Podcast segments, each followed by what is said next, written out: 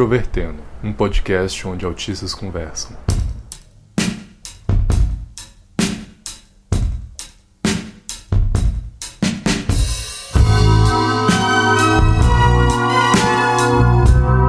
Olá para você que escuta o podcast Introvertendo, que é esse espaço que traz autistas que reclamam sobre a vida e o universo. Meu nome é Thiago Abreu. Meu nome é Marcos e hoje a gente vai falar sobre filosofia de vida. Ou, se você preferir, vida após a morte. Daqui nós vamos falar sobre as nossas reflexões, também as discordâncias que a gente tiver com relação a esse assunto. E se você quiser fazer qualquer tipo de comentário referente ao podcast em forma de mensagem, é só você enviar um e-mail para ouvinte@introvertendo.com.br. Se você quiser fazer um outro tipo de contato com a gente, digamos assim, mais institucional, é só você mandar um e-mail para contato@introvertendo.com.br. Para você ouvir o Introvertendo, é só você acompanhar a gente nas plataformas digitais. Nós estamos no Spotify, no iTunes, no Cashbox, no Podcast Addict. Você pode ouvir a gente no nosso site, que é introvertendo.com.br, usando o seu navegador favorito. Além de tudo, você pode nos apoiar no PicPay. E é só você acessar o aplicativo, procurar por Introvertendo e fazer a doação a seu gosto. E também queria dizer que todas as terças-feiras nós lançamos vídeos no nosso canal no YouTube falando sobre temas relacionados ao autismo ou a outras questões. E nas sextas-feiras, os nossos episódios também são disponibilizados lá. Você pode encontrar tanto o episódio normal quanto uma versão sem músicas de fundo para pessoas que têm sensibilidade auditiva. E agora nós vamos lá para o nosso episódio.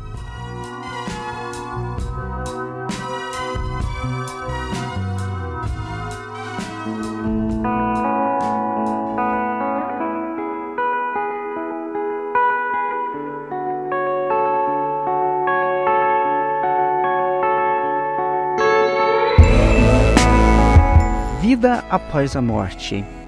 Eu acho que essa pergunta já vem aparecendo na, na, na mente humana desde os primórdios até antes da civilização surgir, porque eu acho que até os homens da caverna pensavam nisso. E o questionamento da mortalidade é algo que passa na mente de todo ser humano em algum ponto da vida, ser humano racional pelo menos. Essa pergunta tão importante na filosofia, que é o questionamento da nossa mortalidade, é o que a gente vai tentar discutir hoje, a partir dos nossos pontos de vista, principalmente do meu.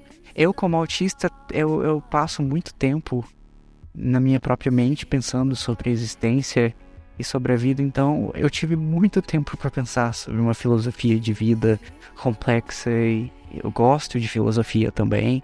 Eu gosto de estudar sobre é, alguns filósofos e alguns filósofos ressoam comigo extremamente bem. E esse episódio a gente vai discutir sobre tudo, tudo isso. Só queria dizer que a única certeza que eu tenho é que sete palmos da terra me esperam, a menos que eu seja cremado. Jogue minhas cinzas no mar, por favor. Tá, então nós vamos lá à pergunta de um milhão de dólares. Você acredita na vida após a morte? Aí a gente teria que definir o que, que é vida, né? É, vamos começar a falar é, definindo o que é vida, não, ao meu ver, materialista, filosoficamente falando, vida é simplesmente o um processo biológico que acontece nos organismos. Então, a partir do momento que a pessoa morre, ela começa a desintegrar e, e simplesmente a consciência deixa de existir. Então, em resumo, não, não existe vida após a morte. Isso para mim é basicamente uma certeza. É algo que nem me que, que eu me importo mais. É algo que eu, que eu tenho como 100% garantido. Por que você acha que muita gente acredita em vida após a morte? Aí é uma pergunta bem legal que eu passo bastante tempo pensando sobre o porquê das pessoas serem tão apegadas a essa ideia de vida após a morte. E a verdade é que a maioria das pessoas elas não conseguem aceitar a própria mortalidade. Eu acho que a mortalidade na sociedade é um tabu extremo, em que a vida é elevada a um status quase místico e sagrado e colocado acima de tudo, e a morte é algo como sendo algo que deve ser completamente evitado e, e as pessoas têm problema de aceitar o fato de que elas elas são mortais e que a algum ponto da vida elas vão morrer. as pessoas sabem que elas vão morrer, mas elas não sabem inconscientemente, elas não aceitam esse fato de forma. Mas ao meu ver, a morte é simplesmente outro processo biológico e faz parte do ciclo natural da vida, então uma hora ou outra ela vai acontecer, isso é inevitável, é algo que é, é, deve ser aceitado. Porque no meu caso eu gosto de honestidade intelectual, então eu não gosto de, de adoçar nenhum conceito que é primeiramente tabu ou que é algo que gera uma reação negativa instantânea. Por exemplo, o fato da morte. Eu gosto de pensar em coisas tabus e o porquê da, da das coisas, eu questiono tudo, eu, eu gosto de questionar tudo na vida, o porquê das coisas, e como autista, eu tenho a tendência de me isolar muito e ser muito introspectivo, eu passo muito tempo questionando os porquês da vida. E depois de vários tempos, é muito tempo pensando sobre a existência, depois de passar por várias crises depressivas em que a vontade de viver desapareceu completamente, eu percebi que nesses momentos foram, inclusive os momentos de depressão, apesar de serem momentos em que a mente está muito negativa, eles foram os momentos mais clareadores na minha mente, porque é a partir do momento que você perde aquele instinto natural de querer sobreviver, você pode pensar sobre a existência de uma forma mais objetiva, sem pensar que a vida é algo sagrado. Quando você perde a vontade de viver, ela perde o status de sagrado da existência, a existência perde o, o status de ser sagrado e algo que deve ser buscado a, a todo custo. Então, eu percebi que a morte é simplesmente mais um processo natural da existência. E a maioria das pessoas não consegue aceitar isso. Só que aí vai uma pergunta bastante controversa. A partir do que você falou, você acha que todas as pessoas que, digamos assim, perdem a vontade de viver estão num processo racional dessa perda de vontade ou é um algo exclusivo e específico seu? Diria que isso é algo exclusivo meu, que eu passo muito tempo pensando sobre a existência, então a, a depressão simplesmente foi o momento que eu desapeguei da noção da vida como sendo algo sagrado, que é algo desejável a, a, a todo extremo, igual a maioria das pessoas entendem, diria. Porque o instinto de sobrevivência é algo natural, inconsciente, que está enraizado na mente de todos os seres vivos. To, to, todos os animais racionais, é, todos os animais complexos, eles têm esse instinto inconsciente de sobrevivência, porque a seleção natural acabou selecionando esse tipo de indivíduo. Então, inconscientemente, todo mundo é, tem esse essa busca incessante por estar vivo, essa, essa, esse instinto de sobrevivência, esse impulso de sobrevivência. E a partir do momento que o seu consciente começa a perceber que isso não, não tem muito significado e que a vida é só mais um processo natural no meio de tantos outros no universo infinito, eu acho que a partir desse momento ele perde a noção de ser sagrado. Porque a sociedade também impõe uma, uma noção muito é, rígida sobre o que é vida e existência. A, a vida é algo sagrado que deve ser preservado a todo custo e buscado a todo princípio. Inclusive a ética médica, por exemplo, diz que a, a vida é acima de tudo. Então, por exemplo, você tem casos éticos em que a pessoa está na beira da morte que, do ponto de vista mais técnico, mais racional, ela estaria melhor morta do que viva, porque continuando existindo, ela só sofreria. Mesmo assim, os médicos vão buscar a toda custa a continuar, fazer com que aquela pessoa continue viva. Mas qual o sentido de viver uma existência no qual você só tem sofrimento?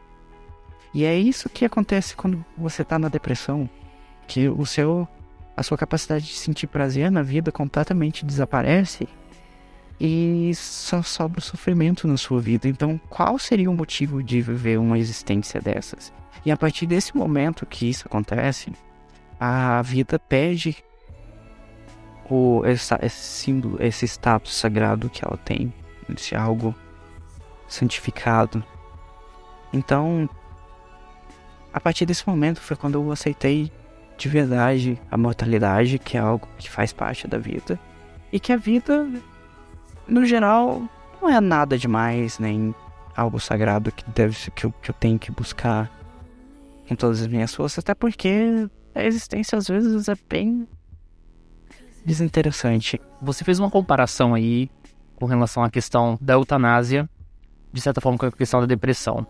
A eutanásia é um recurso muitas vezes usado quando não há nenhum tipo mais de ação a ser feita, não tem mais regressão. E a depressão é um estado, né, em certo aspecto. A depressão ela pode passar ao mesmo tempo que tem indivíduos que a depressão é um processo praticamente permanente, mesmo com vários tratamentos. Com relação a isso, qual diferenciação você faz com relação à depressão, a falta de vontade de viver da depressão como estado e a questão da eutanásia? Bom, nosso país é muito atrasado nessas questões éticas médicas ainda. O Brasil é extremamente atrasado e conservador nessas questões, então eu não vou nem começar a discutir sobre isso. Mas na Suíça já e na Bélgica, eu acho, são dois países europeus, eu acho que a Suíça e a Bélgica mesmo.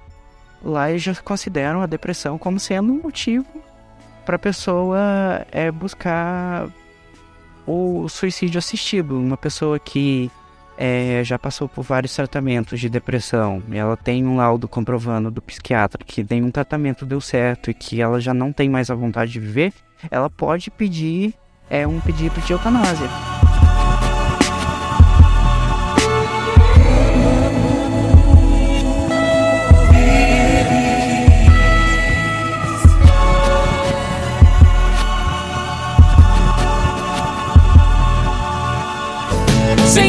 Ajude, eu já tô cansado de tanto sofrer.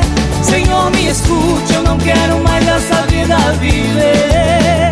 Eu não quero mais. A minha filosofia, resumidamente, é a vida não tem nenhum status acima da morte e para mim os dois são processos equivalentes no ciclo natural da existência.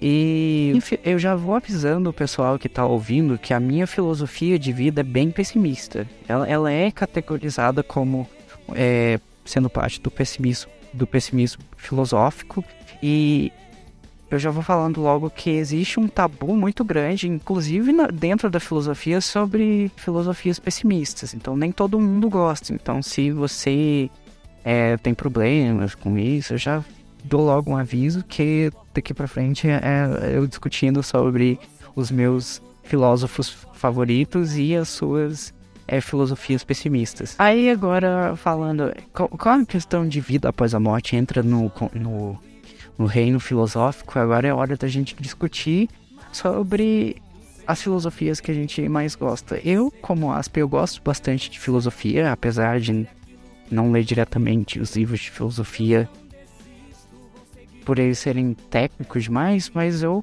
eu sempre leio artigos e tal, eu tô sempre acompanhando as ideias principais filosóficas e eu tenho alguns autores favoritos. Eles são principalmente é, existencialistas pessimistas. Então, o primeiro deles que eu, eu, eu gosto bastante da, da, filosofia e eu vejo. É, eu vou começar com os mais pessimistas. É o eu gosto bastante de Schopenhauer, nosso queridíssimo rabugento. Eu sou bastante Schopenhauer às vezes, principalmente quando eu tô nas minhas crises de depressão.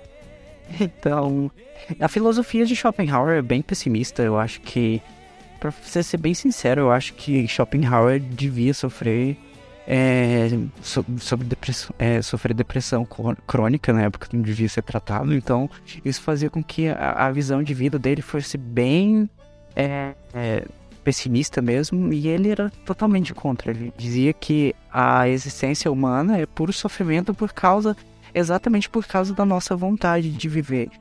O que eu concordo bastante, principalmente quando eu tô deprimido. E por causa desse, desse desejo de continuar vivo, desse desejo de sempre continuar é, vivo e que é, que é um instinto natural, na verdade. É uma força que. inconsciente que rege a vida humana. Porque, afinal de contas, nós ainda somos animais. E nosso, nossa mente ainda tem uma parte inconsciente e racional que é dominante sobre o resto da, da nossa parte consciente. É esse esse é, essa vontade de viver é o que acaba gerando os conflitos da vida, porque muitas vezes dentro da existência as situações vão ser conflituosas com a nossa expectativa do que deve ser do que a gente espera acontecer e o que realmente acontece. E as pessoas acabam ficando é, infelizes por causa do, do conflito entre a expectativa e a realidade. E a vida é sobre isso, sobre esse, essa relação conflituosa das nossas expectativas e da realidade em si, que é que acaba nos tornando miseráveis por dentro por ser extremamente conflituosa, sabe? A gente tem esse desejo de viver por continuar existindo, por prazeres e tal. O fato da existência ser indiferente a isso e entrar em conflito direto com as nossas expectativas quanto a isso. Isso torna as pessoas miseráveis e torna a existência em si miserável. E a, e a filosofia de Schopenhauer é bem pessimista. Ele era bem direto ao fato dele. Ele achou que ele, ele, ele, foi o primeiro. Ele era bem arrogante também, por falar a verdade. E, inclusive, ele achou que ele foi o primeiro filósofo na história humana a decodificar o código de que a vida é, é miserável e que ele simplesmente decodificou o código da existência.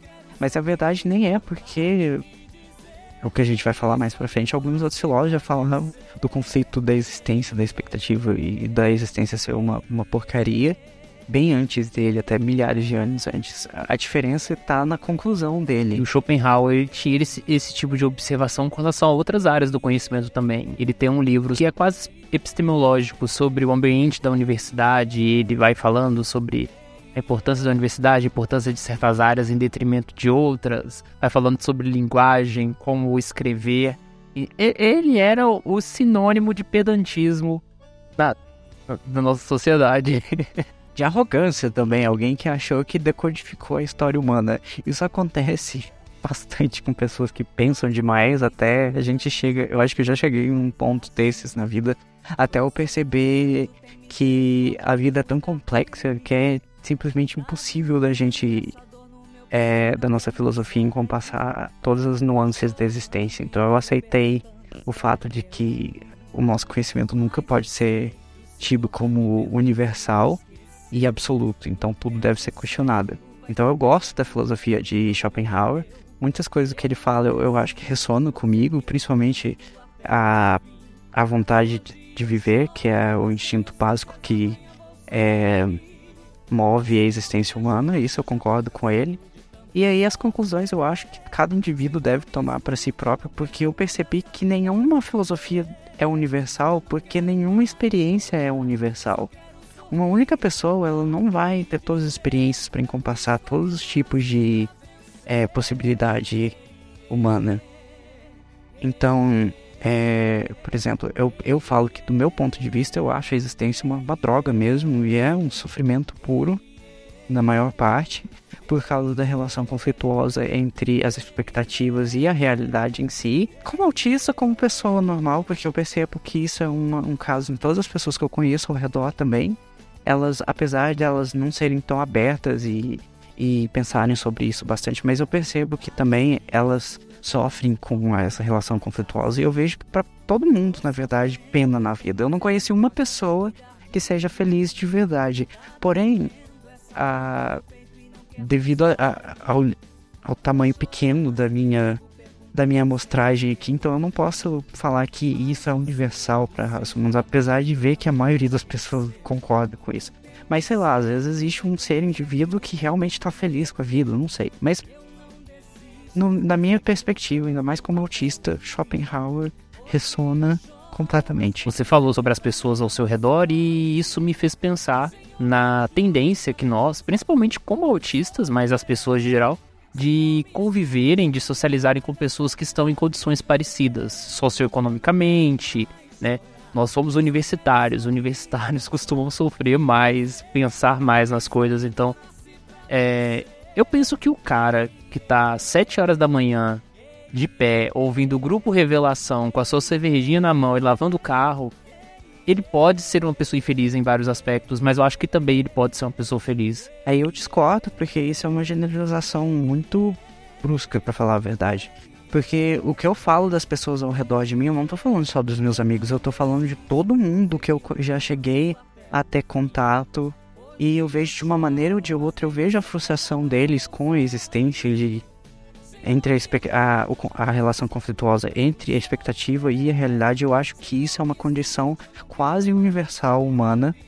E apesar desse ser que você descreveu parecer estar bem, mas muitas vezes quando você vai analisar ele de uma forma mais mais mais profunda, você vê que ele também leva uma vida que na verdade é puramente sofrível. A diferença de um pessimista, eu não diria só um autista, do, do, entre neurotípicos e autistas, eu diria que é uma pessoa pessimista, porque nem todo autista é pessimista. Apesar de muitos serem, que eu conheço bastante, eu vejo que a gente tem uma tendência maior a ser pessimista, mas isso é por causa da, de uma, uma aparição maior de depressão entre a gente. Mas enfim, uma pessoa, a diferença entre uma pessoa pessimista e uma pessoa otimista está no fato de como ela lida com o fato da existência ser sofrível. É, um pessimista ele percebe, ele aceita o fato de que a vida é sofrimento e muitas vezes ele, ele foca mais nisso como, como geral. Mas a pessoa otimista ela, ela tá feliz o suficiente para para as experiências boas de, de compensarem as experiências ruins. Só porque eu percebi que o cérebro humano ele, ele evoluiu de uma forma muito amaldiçoada, porque a gente responde a eventos ruins e a dor muito mais fortemente do que eventos bons e prazerosos, porque isso faz sentido evolucionariamente, porque a dor é, é, tipo a resposta imediata. À dor, ela, ela ajuda muito mais na sobrevivência do que uma resposta forte de para prazer. Inclusive, a nostalgia eu acho que é um símbolo maravilhoso disso. Porque a nostalgia é uma memória, geralmente dolorida, triste, de um momento bom da vida que ficou no passado. Hey, yeah, hey, yeah, hey,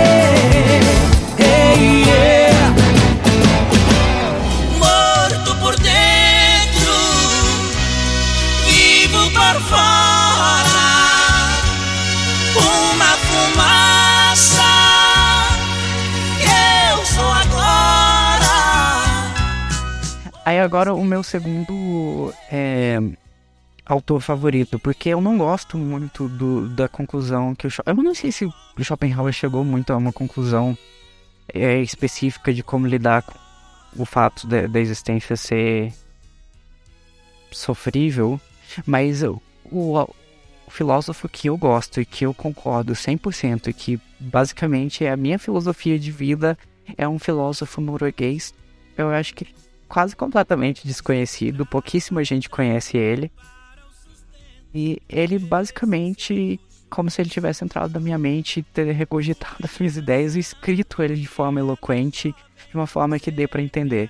Então, basicamente, é a minha filosofia de vida. Então, se você quiser saber o que é a minha filosofia de vida, basicamente, leia Zapfa, que é o, um filósofo, é esse filósofo norueguês totalmente desconhecido. E Zapfer, ele argumenta que o problema da existência humana é o, é o aparecimento da nossa consciência.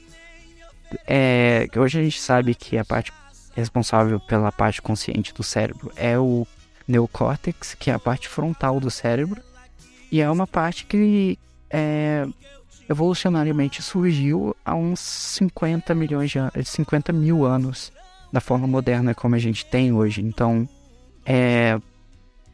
E de uma forma menos moderna, mas de uma forma do homem moderno, Homo sapiens, há mais de 100 mil anos atrás. Alguns autores argumentam até que o neocórtex humano começou a, a, se desenvolver mesmo de forma bem superior a qualquer outro animal que a gente conheça há uns 300 mil anos atrás, já 350 mil anos atrás. Então, há mais ou menos pelo menos 300 mil anos atrás, a consciência humana evoluiu de uma forma que tornou a nossa existência miserável. Porque um ser que é racional demais, ele começa a olhar para a existência e perceber a futilidade da existência. No meu ver filosófico, o único motivo da existência é essa força motriz biológica por trás de toda ação, que é o seu impulso de querer buscar. É o que, é o que basicamente o que o Schopenhauer chamava de é, motivo de, de viver, que é esse impulso é, biológico de você querer se reproduzir, comer, viver e querer se sentir bem, buscar essa busca por prazer que é instintivo, inconsciente e está por trás de toda a sua ação. Um animal que não é racional, ele simplesmente vai é, ser guiado por esses instintos, ele vai buscar comer aqui, se reproduzir ali e tal, e ele não tem um lado racional, uma consciência de que o que ele está fazendo é, tem alguma. É, não tem uma, uma significância cósmica objetiva. Ele simplesmente está seguindo os instintos dele. A gente também segue os nossos instintos da mesma forma. A diferença é que o nosso cérebro ele tem uma coisa a mais, que é o nosso consciente racional. Esse, essa parte do neocórtex que cresceu demais e deixou a gente consciente das nossas próprias, dos nossos próprios pensamentos e consciente do nosso próprio ser. Então é tipo como se fosse uma, uma perspectiva externa da gente mesmo. A gente começou a olhar para a gente mesmo de uma perspectiva externa. Isso é um animal autoconsciente. E foi aí que a evolução desgraçou a nossa existência, de acordo com Zafre e de acordo com a minha filosofia de vida. Porque a gente se tornou racional demais e a gente começou a perceber que, que a partir da análise da nossa existência, a partir de uma perspectiva racional, a gente percebe que não existe uma um sentido objetivo para nossa existência. Ninguém achou um, uma justificativa objetiva, real, conclusiva para todo mundo de que existe um motivo pelo qual a gente existe e, e tal. E o nosso racional sempre se deixado a si próprio, ele começa a questionar o porquê da existência e ele não chega a conclusão nenhuma. E isso causa a miséria humana. Porque é o nosso racional que percebe a condição humana de, da, da, da vida ser basicamente é, sofrimento e sem, sem nenhum motivo objetivo por trás da existência. Uma das formas que eu percebo do ponto de vista social de que as pessoas tentam criar significados para sua existência é quando você trabalha com a noção de legado. Quando a sua vida não é suficiente ou bastante para você deixar algo permanente, mas teoricamente aquilo que você faz tem um impacto na vida de alguém, que tem impacto na vida de alguém, que tem impacto na vida de alguém. Mas tudo vai se explodir e acabou. E aí, como lidar com isso? Não, isso é uma conclusão depois que você percebe a, a insignificância da vida. O que eu tô falando é a, a, essa primeira percepção de que a vida não tem um sentido objetivo, que é o que o racional primeiramente é, percebe e o que torna a nossa existência miserável. É essa prime esse primeiro baque, sabe, de realidade, esse choque de realidade, esse primeiro é o momento em que você percebe que não existe realmente, de uma forma concreta, universal, um sentido objetivo para a vida. Daí que Zapfia começa a argumentar, então como que, mesmo sendo assim, por que então a maioria das pessoas ainda diz que a vida vale a pena, que a, a existência é algo que deve ser considerado, ah, que, que viver é algo que enfim, esse status santificado da existência que as pessoas, que a maioria das pessoas tem. Porque se você chegar a falar, não, a existência é uma bosta, eu acho que todo mundo devia morrer porque não tem sentido nisso, você vai ser crucificado, porque isso é tabu para quase 99% das pessoas.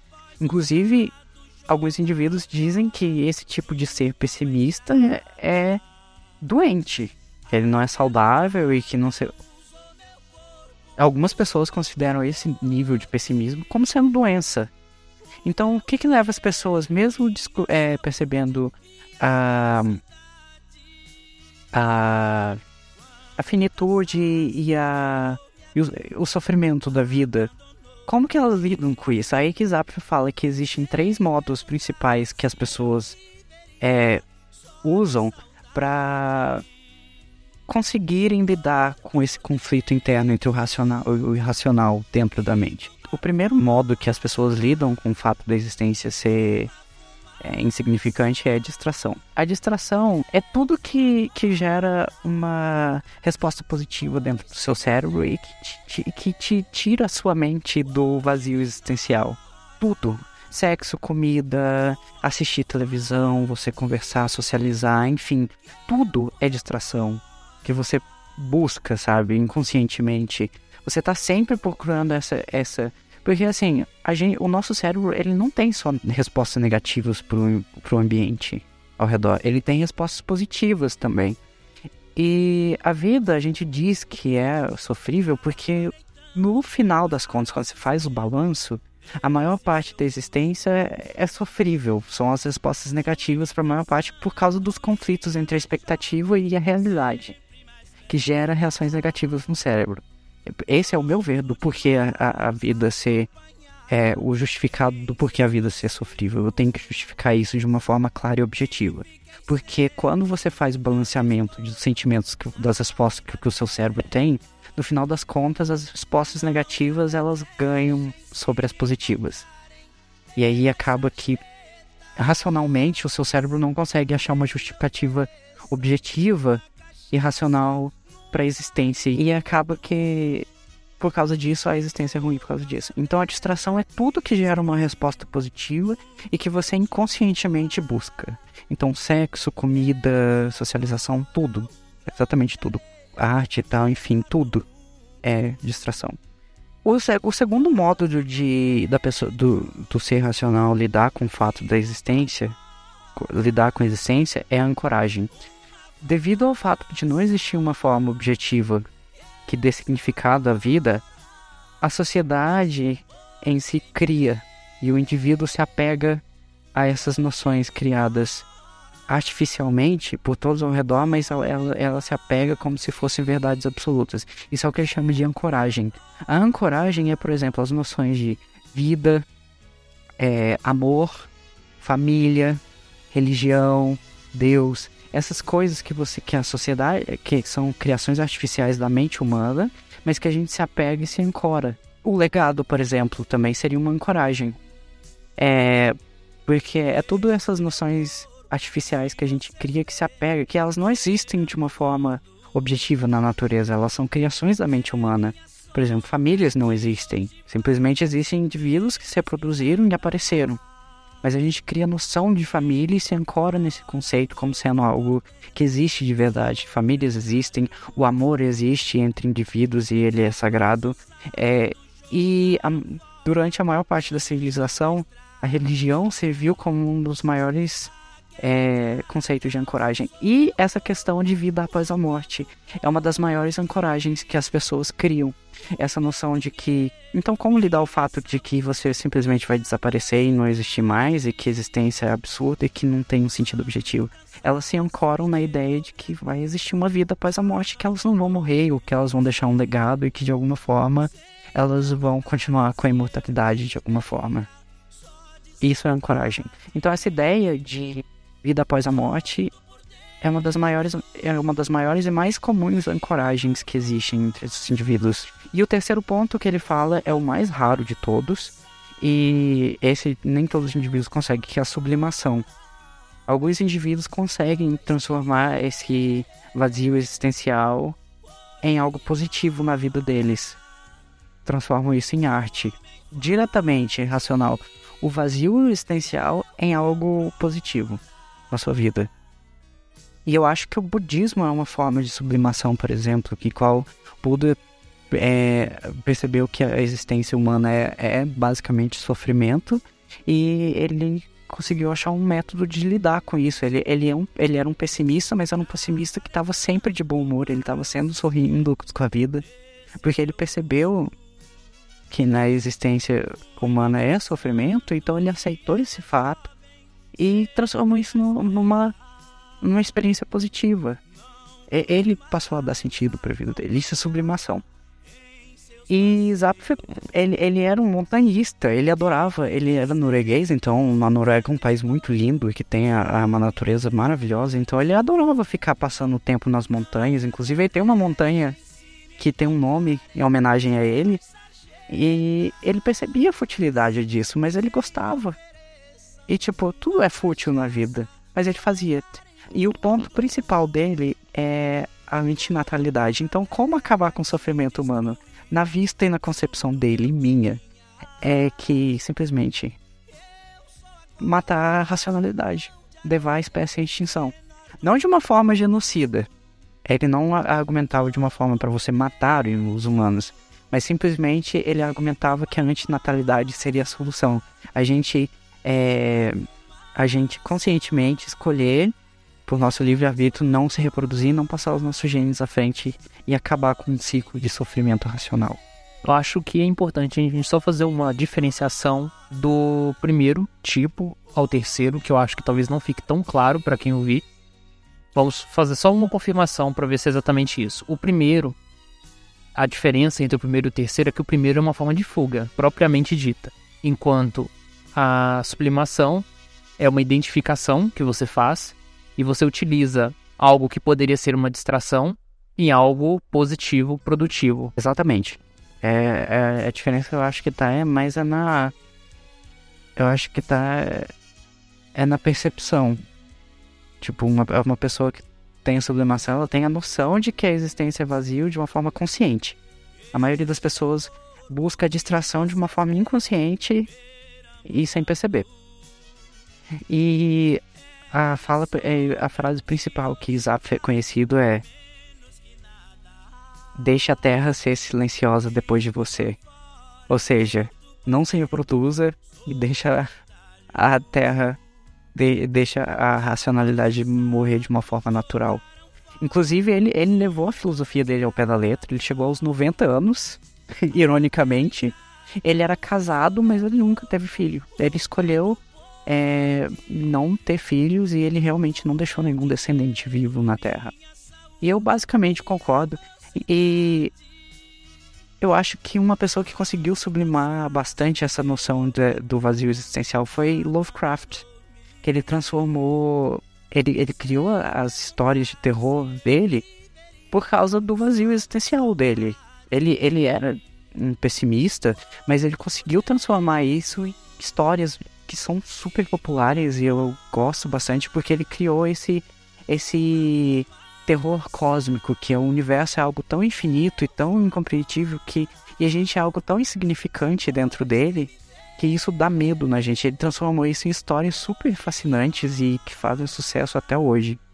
Então, Lovecraft é um dos meus. E eu acho que um que conseguiu sublimar, mas não era existencialista, porque não sei se ele chegou a pensar sobre isso, mas foi Kafka.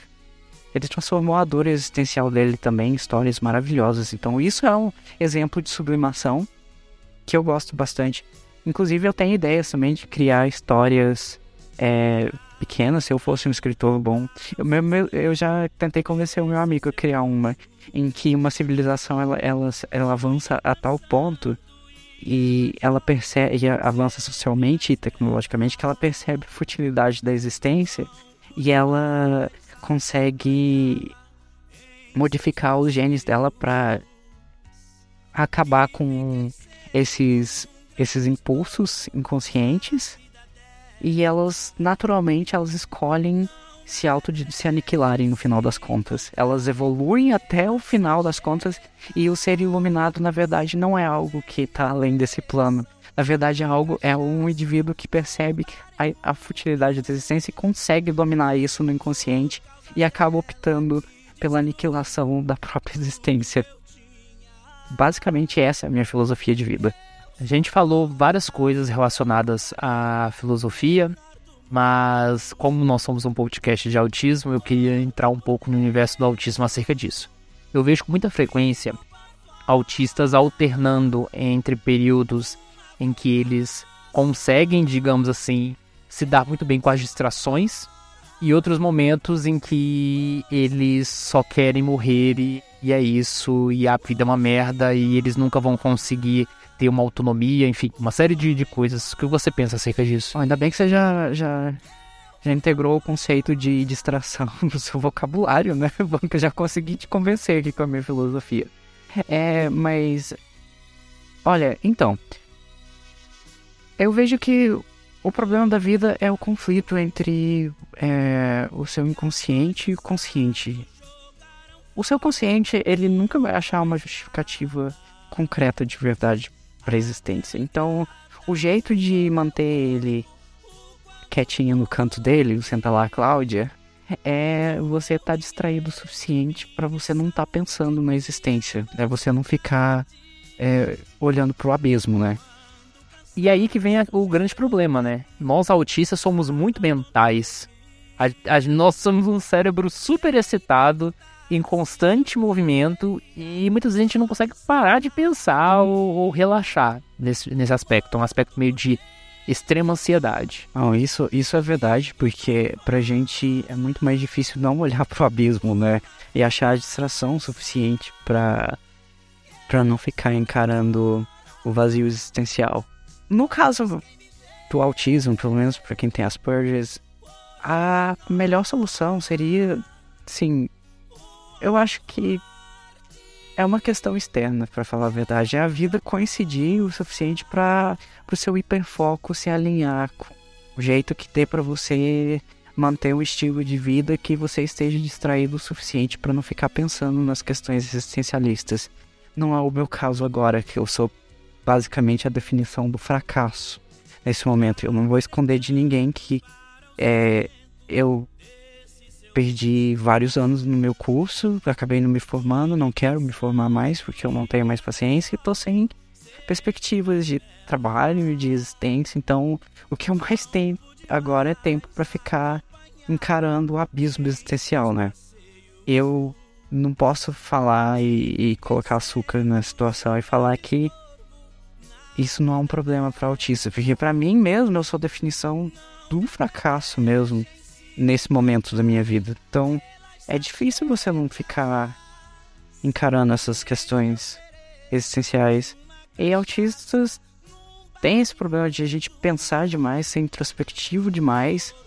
E a gente também tem a tendência maior de desenvolver transtornos mentais. A depressão é o principal motivo de levar pensamentos pessimistas sobre a vida, né? Então, bom, eu acho que só com medicamento mesmo, tentar tratamento para tentar sempre manter a depressão sob controle para quem tem, ansiedade também. E cruzar os dedos, sinceramente, não tem outro, não tem mais nada que se possa fazer além de cruzar os dedos e, e esperar que a situação da vida se alinhe com seu hiperfoco e você consiga ficar distraído o suficiente para não ficar pensando sobre o vazio existencial.